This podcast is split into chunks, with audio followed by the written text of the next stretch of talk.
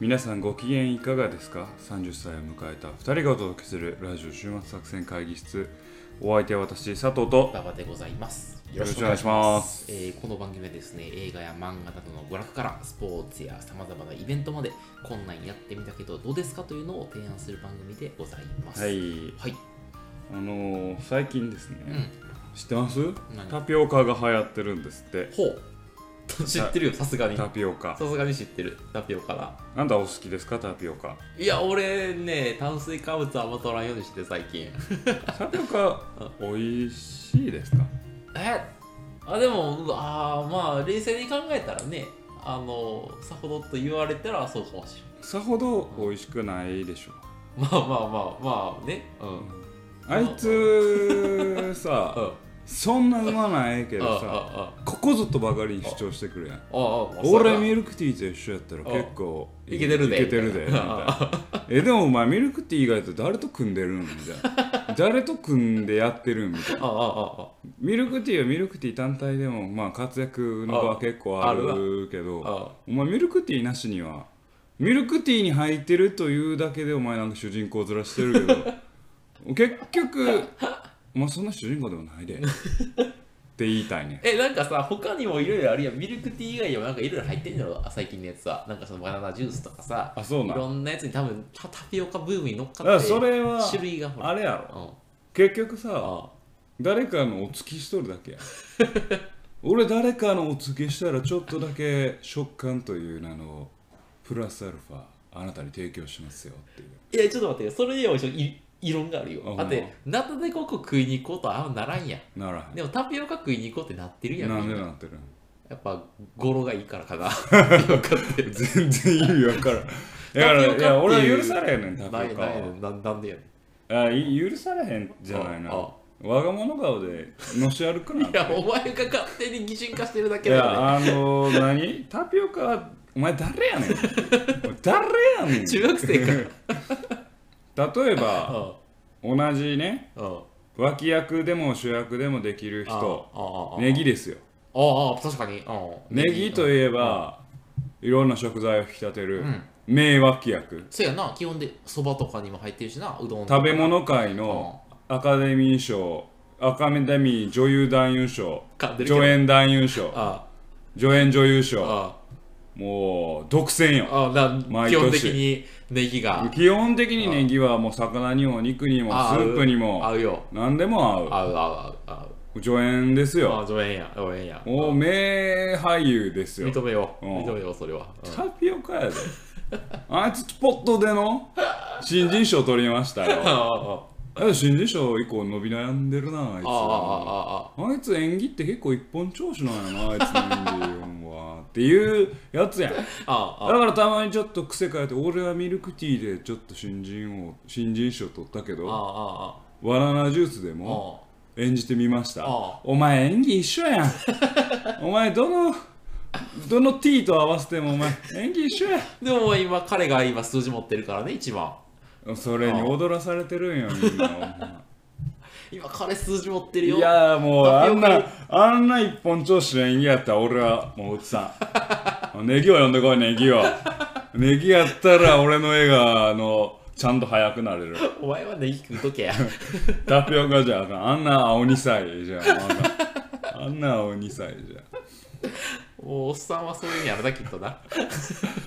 まあねと言いながらまあ炭水化物だからやっぱこう合うんかもね日本人の食感食ああそういうことね味覚にねああまあまあね、うんえ飲んだことあるのタピオカあるありますあもるちろんもちろんうん好んで飲んだりするのいやーしないなあああれれに金そんな払わんやろ高いよねあれ結構ね高そい高いうそうねだからねこのな暑い夏乗り切るためにはね、タピオカブームにね、乗っかるしかないのか それともどうなのかといううんねネギでいくと俺はネギだとネギジュースを出せと思い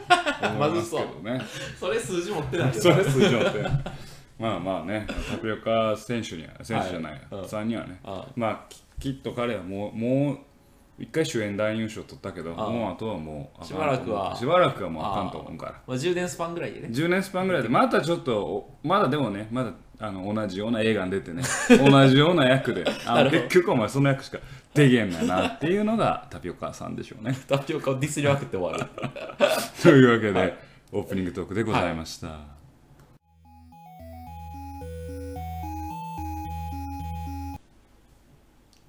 さあというわけでね今日も会議を始めていきたいなと思うわけでございますが、はい今日のテーマは何でしょう今日のテーマはですね2019年夏のアニメを何本かあら見たやつをですねあの、まあ、1話2話見たやつをこうあだこだ言わせていただきたいななるほとど思ってます新しいねなんかこれまでそういうなんか夏アニメとか春アニメみたいなやったことないもんなそうです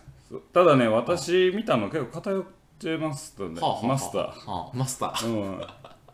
マスターねおうましてだからまああのまあ実際ね夏アニメまあ二十数本くらいあると思うんですけあどああその全部をね、網羅できているわけではございません、まあまあねうん、気になったやつからいく気につかなっ見てたねやつうをんちょっとご紹介させていただこうかなと思ってますと、うんで、えー今日はもうサクサクいきたいなと思いますよ、行きましょうん、5本から3 6本とかねう5本6本あんの5本6本あそう結構見たねううんん、見ました、うん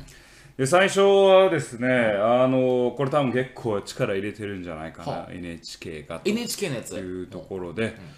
えーこれまで、えーまあ、ガンダムジオリジンと,、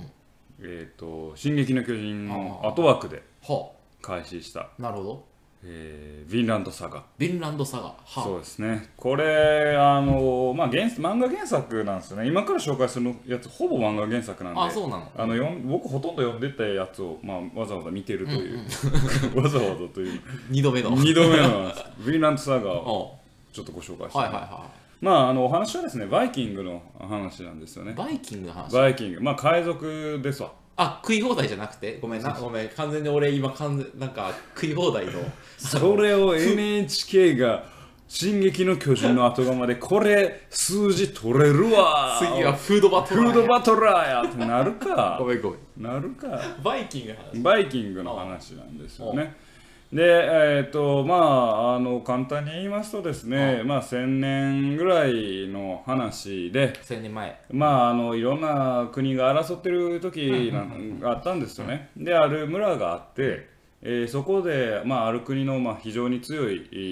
ーまあ、軍隊の、おまあ、隊長やったやつがはあ逃れてきたんですよね村に村にああで静かな生活をしたいと言っはいはいはいはてい、えー静かな生活するんですけどまあある時そのもともといた国のやつらがやってきてですねはあはあはあはあお前お前何してくれてんのとはあお前もう戦場出てこいとお前脱走してることになってるからはあみたいなおいっつっ「ておい!」ってはあ絡まれはてあそこから物語が始まっていくねんけはどあ主人公はその伝説のあまあ勇者というかまあ軍隊のまあトロルっていうあのトールズっていう名前のあのーまあその軍隊長がいるんだけどなるほどそいつの息子トルフィンが主役やねんだけどまあトールズがじ殺されてしまうのねその後に。お父さんがお父さんあがでそれを復讐を晴らすためにトルフィンが戦っていうんくうんこのバイキングの時代をっていう物語ななるほんどですけどはいはいはい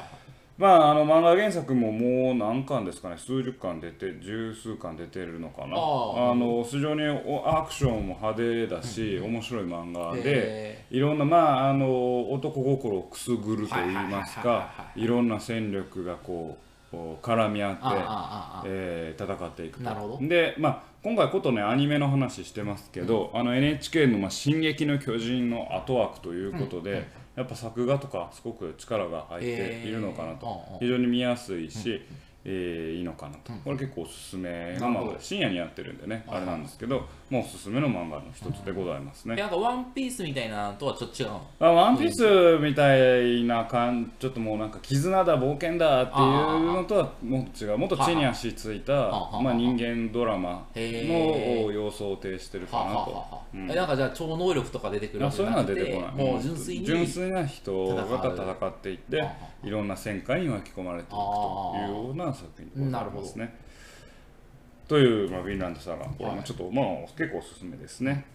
で、まあ、同じくですねあのもうサクサクいきますけど、はいあのちょっとアクションもので戦争ものというところで、うん超能力ものちょっと超能力ちょっと超能力ちょっとわからないんだけど、それどういうこと能力バトルもの能力バトルもの。と言い今。ますか地に足ついたんやったよな。地に足あついてない のちょっとファンタジーが入っているというのああがあ、えーかつて神だった獣たちへあ、なんか聞いたことあるわ、それ。という漫画がございましはいはていはいこれもおーまあ期間10巻ぐらいかなああああ漫画があってこれまあ今回夏アニメでやってるんですよねへーでこれもまあ簡単にお話を言うとですね、あのまあある国が、えー内紛を起こしてたんですよね、南北分かれて争ってたんですよ、はいはいはで戦争膠着してますというので、まあ、近畿の力だということで、ある部隊のお人たち、まあ、人体改造というか、うんえー簡単に言えばそうだなあのテラフォーマーズみたいなああ。要は人間にちょっとしたなんかあの改造獣の力を与えて、えー、疑神兵の疑神兵ってね神の擬態するって書いほうほうてほうほう疑神兵の、えー組織を作るとほでそれがまあ人をかなり頂上する力を持ってるかあああら要は戦場では神のように扱われてなるほどあいつが来たら勝てるとう。へえ。で戦争が終わるんですああよあただそういった神っていうのも戦場では神扱いあはいはいはいはいはいはい。英雄扱いされれるけれども実際にこう平和になるとその力を持て余す、ああえーことになっていくと。あなるほど。であの主人公違う、えー、とその、えー力を持て余すその何、まあ、疑心兵の力自体もなんかうまくコントロールできてなくて、要は獣になった状態で、なんか精神が蝕まれていくやつも出てき始める、だなるほど。から理性を保っていられなくなるやつもはいはいはいはい増えてくるとだああから平和平平和になったのにそういうやつも増えてきてどないしようかとまあ、しかも暴力持ってるからなそうなんかなんやったら自分の言う通りにできちゃう時もあるもんなそうのそれの力を使えばな、うん、はそうなんですよでそれをおかつてその疑心兵のお組織のお隊長だった、あーハンクうんハンがクうん一人一人、えー抹殺していくと悲しい話じゃねそう悲悲しい話なんですようんうんだからまあ英雄と称えられた部隊があってそのところの隊長がもうみんな和気あいあいとやってたんだけれどもももう力を持て余してあの戦後ね、えー、人たちがまあ各地で暴動を働いたりしてるとそれを一人一人殺していくというへ始え末処分していくというお話ではそのまあその処分していきながうんらその人体改造まあ疑心兵を作るための研究になったあのを調査したうんうりんうんっていうまあミステリーの部分にあなるほ振りど踏み込んでいくという前は悲しい思いをしそうなそうなんですよ感じもうね前振りは悲しいあのテラフォーマーズとはまだちょっと違ううつっぽい感じの鬱っぽい感じがあるんです、でこれちょっとねアニメがいいなと思ったのはですね、うんうん漫画より丁寧に描かれてるんですほうよほうね、ほうほうほうでこれあの本来漫画だと主人公は、まあ、2人いて、そのハンハンクっていううん疑心兵の隊の隊長と、うんうんハンクの隊にいたあー、まあ、部下ですね、うんうん部下の娘はあはあはあはあでその娘が出てくるのが漫画の一番最初なんですあそうなん娘だがお父さんを探して、その旅をしているはいはいはいではいたまたまハンクと出会ってっていうお話なんだけれども、えーアニメ版は、えーその漫画原作の第1話ではなくて、うんハンクの過去の話ほうほう要は疑心兵がどういう存在だったのかっていうのをまず描くんうん第1話なるほを描いてまして、これ丁寧で分かりやすいなと、はいいはいはいきなり女の子が来て疑心兵とは何ぞやっていうのよりも、んうん実際に戦う戦場で戦う疑心兵と彼らがこう処分されていく様ってはいいうはいのはいをはいまずあの演出してるすごく丁寧にな描るほかどれててあの、まあ、今おっしゃられたようにねその後描かれていく疑心兵狩りの悲しさにつな、まあ、繋がっていくんじゃないかなと思っていて脚本がよう脚本用できてるなとなるほど思ねいましたねなるほど今後どうなっていくのかって結構あのまあなんでしょうねあの個人的にはまだ1話2話だけですけど原作よりもアニメの方が面白いんじゃないかなあ本当にと僕は思いましたね最後ねこっちに関しては全部やっつけてしまった後どうなるのかハンクは何を思思ううののかかっみてたいいうなね、うんまあ、これまだ原作もやってるので、はいはいはい連載中なんで、なるまあ、ほど今後ねどうなっていくのかという感じで面白そございますね、はいでこっからですねうはいこっからガラリとガラリと変わる変わりますミステリーゾーン、ねうん、ごめんなもねミステリーゾーンいやあここのから紹介するものは佐藤ガさラんにリよるミステリーゾーンかガラリとはいうんうんうん ここからもう女子高生しか出てこないほら、ミステリーゾーンに行け、お 前。さっきまでは戦場を戦あうあ血生臭い男たちの話であバっイたキンりグと獣だそうあの昔の部隊を殺さないといけない部下を殺さないといけないっていうああ悲しい男の物語う。せやったな。あ武骨な男たちの話でしたあ。今からは女の子の話女子高生の 話そのええ感じの声でさ、女子高生って言う女子高の生やめてよ。まあいいけど。うんはいでですねえー、ただ武骨な女子高生の話そんなんあるもありますね何部活の女子高生ダンベルを何キロ持てる、ダンベル何キロ持てるうん、確かに。まあこれは女子高生が、あのー筋トレをする漫画です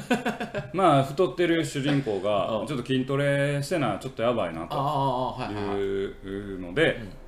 あのージムに通い出すんですほようほねうほう。で、えー、とジムにはあの同じクラスの、まあ、超お嬢様主人公ちょっとヤンキいるかーよヤンキーっぽいやつジムにはお嬢さんおは嬢様いない。お嬢様は筋肉フェチやね いない。超筋肉フェチそ んなやついない。ほんでその2人 が、まあ、ずっと筋肉し筋トレするっていうあのアニメおもろいか、そまあこれ原作の漫画もねダンベル何キロ持ってるの5巻ぐらいは出てんねん全部読んだんですけど、まあ面白いですよ面白いまあ、パロディパロディはコメディ漫画ですけああどああ、まあなんといってもですねたあの筋肉に対する愛あこれがいいよねもう本当にこれあのいいワードだなと思ったのあは筋トレは筋肉道なんだってどういうことどういうこ と筋肉道筋肉道を極めましょうって いう武士道みたい総な龍院さんのセリフ総領院さんっていうのはおおあ嬢のお様嬢様ぶ筋肉道を目指しましょう筋肉筋肉だばっかりのやつでねすごくまあ今はね筋トレもまあちょっとブームになっててあまあ、原作ちょっとエッチなんですよあそうなん だちょっとスケベな感じがしてはいはいはいねまあまあアニメもちょっとスケベな感じするんでそこもあるんですけどまあスケベじゃないな、肉体への愛やな肉体美やな肉体あそう筋肉肉体うん筋肉道美しそうい美しいそういうまあ若干の出落ち感はあるんですけ どあのダンベルマークを持ってすごくいいですねあとオープニングとエンディングテーマが非常にぶっ飛んでてですねああの切れてるよとか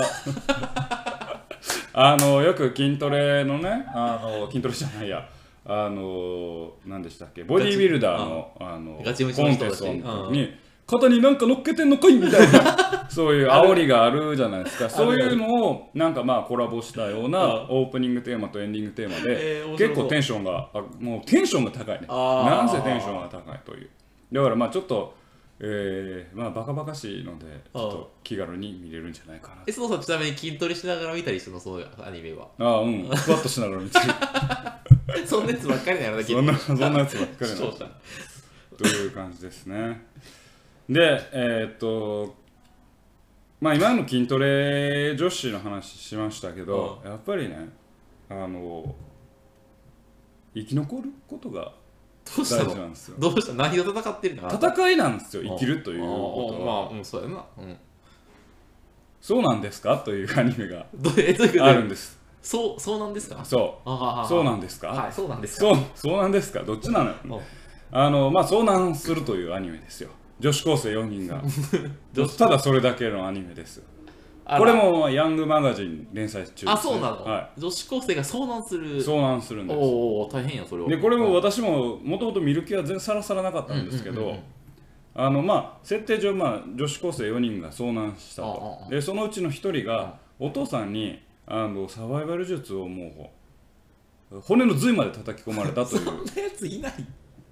いうのがあって、うんでそのお父さん役が大塚明夫さんなんですよねで ああ大塚明夫さんが出てくるシーン、うん完全にスネークなんですよあーメタルギアソリッドのあ遭難のあれしてるもんねそう、だからあいいなと思ってうんうん 見てますなるほどでそうなんですよね そうなんです そうなんで すかだからあの、まあ、女子高生が、まあ、遭難して、はいあのセミ食ったりセミ食ったりするのセミ食ったりあウサギを殺しめ殺したり、うんあのするアニメそれおもろいのかうん結構まあ女子高生とサバイバルっていうところに目をつけたのはいいと思いますねおうおうおうそうだから女子高生ができなさそうなのをやらせてみようっていうのあがあこのまあえー、とダンベル何キロ持てるとあかあ確かにあの筋そうトレなしんかでりすかとはいはいかはいで女子高生と筋トレとか女子高生が遭難するとああかああそういうちょっとあのなんだろうなあのあ女子高生と結びつかないなって言ったものを結びつけてちゃんと笑いまで消化させているなるほどこれ非常にいい番組だと思いますなんねか。解決しだしたね、あなまあ、そうなんでそっかそうなんですかの場合はあの15分で終わりますんであそうまあ、さっくり見れるんじゃないかなと思いますねあの非常にあサバイバル術もあセミって食えんねん頭抜いて食えんねんなとかた。ああ、た食べ方とかを食べ方とか学べると。結局3の法則っていうのがあるんですよ3の法則、ほ人間が遭難した時まず一番必要なのなんかわかるう水違うんよ何嘘やん、水。体温維持なんよ体温維持そどうどういうことどういうこうまずは体温を維持できる環境あ体温を安定に保てる環境とにあああを確保することが一あ番大事なんよへえー、何したいのそうしないあと死ぬらしいあ、 3時間で3時間で死ぬの、嘘やろうん嘘嘘でやもろなんかちょっとなんか言ってたそんなあこーそとうでもまあ体温維持がは大いはいはい事その後水その後食料、えー、ああああああだからみんな体温維持せなって主人公が言うねんけうんどうん他の女子高生はご飯お腹食べたい水なんやかついた水やなんやかんや言うてほんで間違っているやつ間違ってるよっていうっていうねダズ太陽維持なんだよという話ですねうんというまあ女子高生といろんなものを結びつけるとはいはいいはういのアニメ2つでしなたるねほどあいいっすねでもまあ女子高生と結びつけたいもの、うんやっぱありますよね何恋女子愛高生そう恋愛恋愛またこそばゆいやつやそうです佐藤さんがあのー佐藤さんが好きなやつまあやこれ新しいわけじゃないんですけどああまあ、また2部が始まったというこああああとああでからかい上手の高木さん 一番こそばゆいやうつちやはこそばいやつねいつも見まこそばいなと思いながら2期始まりまそしれた俺も見たことあるわまあ内容変わらないですあ一緒内容一緒ですあああのー西西方君かな西方君西方君が、えー高木さんと、まあイチャコラするといイうチャコラするやつなうん、あただ単にからわからかわれてるだけでそれが微笑ましいねんけどああまあはためから見たらこいつらただイチャイチャしとるだけやだろけって思うんやけどまあ見てしまうよああうな感じですね。まあだから内容に関してはもう特にこれ以上言うことはありません。 あなんかほのぼの恥ずかしいからやんほのぼのしま解す。説しろよさっきみたいになんほのぼかのする女子高生と関係ないのを結びつけるのが重要みたいなそういうやつやれようん、だからここのニーズはどこにあるんだろうね。あんま分かんない。俺みたいなやつが見てんのかな。あんまなんかよく分からんね。 えでもなんかグッとくるもんなんか失われた青春に対してコンプレックス持ってる人が見るんじゃないまあそうなんだなまあねえいつもでもエンディングがいいんですよカあまたお前関係ないところで来たよ本当に本当に嘘やろいやあのエンディングテーマがいつもあの高木さん役の高橋さんっていう声優の方があのカバーソング歌うんですよああああのもあのモンパチあのあえっと小さな声の歌とああかあので第1話は「スキマのスイッチ」の奏でを歌ってあて毎回違うの毎回いや何週かああ3週くらい一緒ではいはいはいはいはいであいいなと思ってますけど、へーその優しい声でね、はいはうん本当にいいなとこのからかい上え手なんか同じ作者でさ、なんかそれでも不は寄ってくるってあ今のをマガジンでやってるやつそうそうそうそう、あれはあの逆にしたやつな。なんか女の子が割と弱い感じで、うんお男の子アホなが感じですごいその真面目でうんみたいな。面白いあれはまたあ、あれはあれでいいおよ。前恋愛もんやんけお前それもあんまりやっぱ恋愛もんやそういうことですね、はいでまあからかい上手の高木さんは、まあ、あの女子高生違う、えー、と高校生の、うんまあ、甘酸っぱいイチャコラですよ、いいじゃん、これね。恋愛あでも違うんです違う。リアルな女子高生は甘いでこんな恋愛はしないあもっと生々しくあ性交渉のことを語るどうしたそんな漫画こんな漫画がある。アニメ聞こ「荒ぶる季節の乙女どもよう。」おお、すこごいね。れ前も紹介ししましたよね、た。忘れたっけうん、前もちょろっとだけ名前を挙げましたん漫画を読んでるっていうあああああなたの大好きな岡田真理さん岡田まり岡田真理誰よ。ああの花のあ、ああ、ああ、ああ、ああ、ああの方が原作でずっと漫画をやってたんだけれども、まあこの度アニメ化をしましたとああで当然脚本は岡田真理さんが脚脚本をやってて、て。えーやられてますよ、うんでまあ内容はですね、まあ、文芸部っていう、まあ、部があるんですよ文芸ねおしとやかな感じやな。そうなん小か説を読むとうんただ彼ら彼女らが読む小説って結構ちょっと昔の純文学みたいなのを読んでうんうんうんうんはいはていで昔の純文まあ昔の純文学って結構まあ卑猥なシーンがあるわけですよね、なるほど。で高校生が性に目覚める時期なんあああですよあああである時その本を読もうとあその今回のテーマの本はこれだぞみたいな、うんうんそしたら死ぬまでにすることだはがこの本のテーマになってる死ぬまでにしたいことって何かなって言ったら、うんその文芸部の一番可愛い女の子うんが突然セックスうん。ああああああそこから性に踊らされる女子高生たちを描くというえ、だってそれはギャグ漫画なのいやいやも違ううのリアルリアルじゃないあの真面目な漫画要は性に踊らされる女子高生たち青春の甘酸っぱい青春の性は小里線に生きると書いて青春ああ、わかったわかった。ああ、オッケーオッケーオッケー。オッケー。 青春青それ春なんか違う気がするけど、まあいいか。うん青春真っ只中にいるああ女の子たちがあのセックスと向き合うお話ですよ面白いの、それ。結構面白いですねどの目線で見たいの、それは。その、いやらしい目線で見るの。そいれやらしいシーンはほぼないあ、そうなのほぼないうんえどなどどう我々としては楽しみを感じればいいのそれはその番組のあ番組をあお男と変わらんなっていう 詰まるところ男と変わらんなあっていーう昔の実体験を思い出しながら見て男はもっいとけばいいよそねこがリアルになっちゃうけどあああのまあ女性も結局一緒なんやあー高校生中学生自分の女性ははいはいはい一緒なんやなるほどね性に踊らされてるやんあああああのエロ本拾ってた俺たちとあ一緒やと一緒やん何にも変わりやせんわあっていうそんなおなるほどね話ですはいはいはいね。はいあいいねなの面で、白いまあまあ、あの主人公というか、まあ、主人公の他にまあ一応その文芸部5人いるんですけあああどあその10 5人5色というか、まあ、12トイレとか、まあ、5人が異なるこう性癖を持ってにる性癖というか性に対するというか恋愛に対する向き合い方をするかああらそれはちょっとね結構面白いなるほどなと思います荒ね。ぶる乙女のあぶ荒ぶる季節の乙お女オどもッケーよ。オッケーオッケーオッケーあなたの大好きな岡田真理さんですからね、脚本家。あのーあ何やったっけあれの日やなあの日の、ああののあの日の花の話知らんみたいなやつ。あそ んなやつあのあの花のあ話まあ、あとは、あの、ガンダム鋼鉄のオルフェンズの ね、岡田真理さんですけど知ね。らんけどないや、岡田真理さんが書くってことは、脚本書くってことは、おそらくちょっとセンチメンタルなんですよ。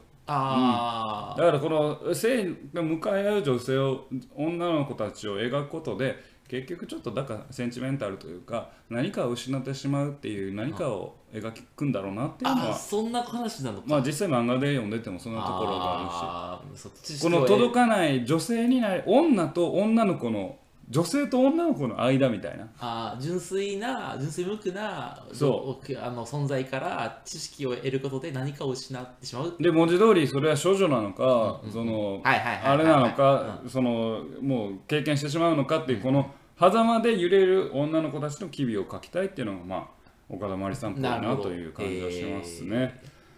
という感じでございます。はいという6本6本ご紹介しましたけれどロボもスのやつとかぶっ飛んだやつとかそうですねあどうでしょうかなんか気になったのありましたかーえー、あのーえーちょっと待って俺気になったやつあのあのビンランドサガサガやったっけ、うんあれとあの2個目ですねやったっけえっとかつてあ神だそっうたそれ君俺それ好きかつてのやつかつてのやつか かつてのや つそつてれ神だった獣のやつ獣たちうんああれは一番俺気になるほうんんまうんあれどんなどんな話なんやろうとじ思ってゃあちょっとアニメ見てみてくだあちさょいっと見見ようかなと思って、うんえ女子高生ものはどれもなし俺ねあの女子高生の無駄遣いっていうアニメすでに見てるのようん。コンクールでだからもうもういらんのよ。いやいやいらんことないけど、そのなんか女子高生はお腹いっぱいですもうあかんまり女子高生見てもさちょっとむ虚しくなってくるかなと思って じゃあちょっともう一個だけじゃあおすすめあしますよ。何々おう5分で終わるアニメがございまして、今闇芝居という、闇芝居、うん、もう名前の通りですよ。ホラホラー、ー5分のアニメ。ああったホラー好きね5ほん分とのねホラーアニメ。うんうんどんなやつなのえー第1話はもうこれもね、聞いてる人ネタバレになるから申し訳ないですけああど、ああ友達ん家で待っといてくれって言われて、荷物届くからうんうん友達うんに。バーン夜待ってた、雨降ってる。待ってたらピンポーンってなって、うんうんお届け物でうんうんああ来たなうんしゃあないなしゃあないなって言うけど「おい届いたぞ」って LINE っすね、そしたら「すまんもう一日も待っといてくれ」おおおおあなんやこいつ」みたいな「まあ、しゃあないな」みたいなで翌日ですよまだ待ってて雨降って夜のビンポーンってなって段ボール届けられるね段ボール来てでうんなんかびしょびしょやね雨降ってるしびしょびしょやなうんおとといだぞ」って言っても「はお前いつ帰ってくんねん早く帰ってこい」って言って「いやもう帰ってきてるけどえどういうことよ」言うあそこそこで終わる終わ段ボールの中みたいな話かるまあそうそう示唆して終わあるー示唆して終わる気ま持あち悪いなそそれうそういう闇芝居はあはあはあは見てみてくださあ いや気持ち悪いやろそれいまあこれ以外にもねいろんなアニメやってますのでねはいはいはいはいあのぜひいろいろ見ていただけたらなと思いますけどとりあえず私が今回手につけた6作7作かな闇芝居の前そうやねうぜひねあのお時間があれば、はいまだまだ追いつけると思うんでねん確かに見ていただければなというふうに思います、はい今回は2019年夏アニメのご紹介でございました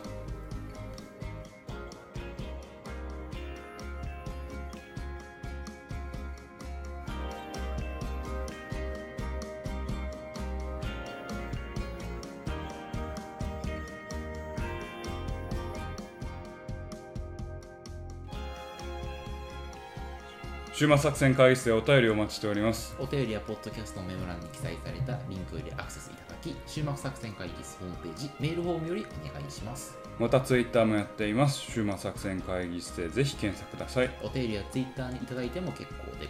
ますえーなお今週末作戦会議室では、え2人に読んでほしい漫画まあ期間10巻ぐらいの漫画を募集していますぜひ、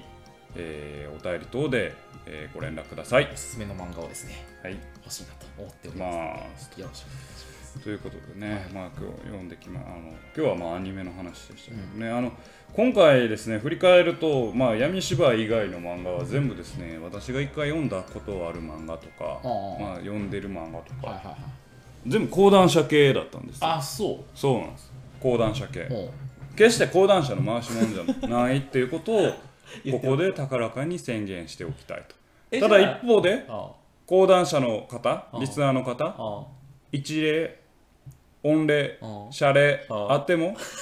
構いません どういうことだ構いませんどういうつもりだいつでも私は取り上げるおい一言言ってくれたらね講談社社のうん作品うん取り上げるなんでちょっとああの本田圭佑みたいな感じねあのかつて神だった獣たちへのところでうん少し言いましたけど、原作あってもやっぱアニメになるとちょっと伝える空気感みたいなのも変わってくるから、はいはいはいやっぱいいなって思うんですよね。ああのまあこれも演出が完全に入ってるけど、えー、と荒ぶる季節の乙女どもよ、でねなまあ、年内をネタバレになりますけど、主人公があの、まあ、幼なじみがいるんですよ、幼なじみ超イケメンなんおおおもう超イケメンで、でも多分その主人公のことが好きなんやけど超イケメンで、あの背も高くて他の女の子からモテんねん、ああモテてんねんああでも主人公はちょっとジミ子やから、あいつジミ子何あいつみたいな、たまたま、まあ、泉っていうんだけど、ああ泉君の隣に、えーいるからって、ああ何調子こいてんなあのジミ子がみたいあなああいつ全然釣り合わないわってずっと陰口を叩かれてああたああやってあああでだからちょっとそいつそいつのこと好きやねんけどあんま近づけへんなるほどねでもお隣さんやからって言ってある時も娘あのお母さんが、えー隣のお家にちょっとお惣菜お裾分けしてうんうんうん持ってってって言ってはいはで行ったんよいはいいやまてあピンポン押しても出てこないと、うあらが影開いてるとバーッと上がってくる、うんそしたら部屋覗いたら、あのオナニーしてるよ泉くんが泉くんが泉くんうんうんほんであの泉くんはあのまず前提として時刻表がなんか好きなんよ、ちょっとうんまあ、まあ電車が好きなんやけうんうんうんうどん時刻表が好きなんやけうんうんどでもう、まあ、主人公はその、まあ、マスターベーションしてる瞬間を見てしまってうもうでしかもセックス死ぬまでにしたいっていうあのあれからもう性に関してもう頭がとっちらかってるわけではいすはいよはいはいはでその中でもうめっちゃショックを受けてうん走り出すねうん逃げ出して走り出すねんけうんうんうんうんどその間ずっとブルーハーツのトレイントレインがあのかかってるんよでこれ漫画じゃできへんあわあけ確かでに確かにまあなんかあの疾走感とあのこの泉がとあの電車が好きっていうのあとートレイントレインとなんかこうすごくマッチしてうんいいなって思っただからこれって 原作じゃ漫画じゃできないことをアニメにできてるいい部分だなと思っはいてはいはいはい僕は結構印象的なシーンあのあ一つでしたねトレントに持ってくるんだみたいなトレイントレイン持ってくんねんなと思って、うん、なんかいいなと思ってでなんか電車をなんかチンチンのメタファーみたいに使って いやほんまやほんまやああ最後はあのあの主人公があの逃げ出してあ陸橋の上みたいに行くねんけあどあ下に電車がああ走って入んねんけど主人公の股のカットで股の下をこう通っていくようなカットにして ちょっとメタファーチックにさせててで最後こんなん入んないっていう主人公の間にあの電車がトンネルに入んねんけど入ったっていうセリフこれのこの脚本はちょっと岡田真理さんすごいなって僕は正直思いましたねこれ原作にあったかどうかちょっと忘れたんですけどね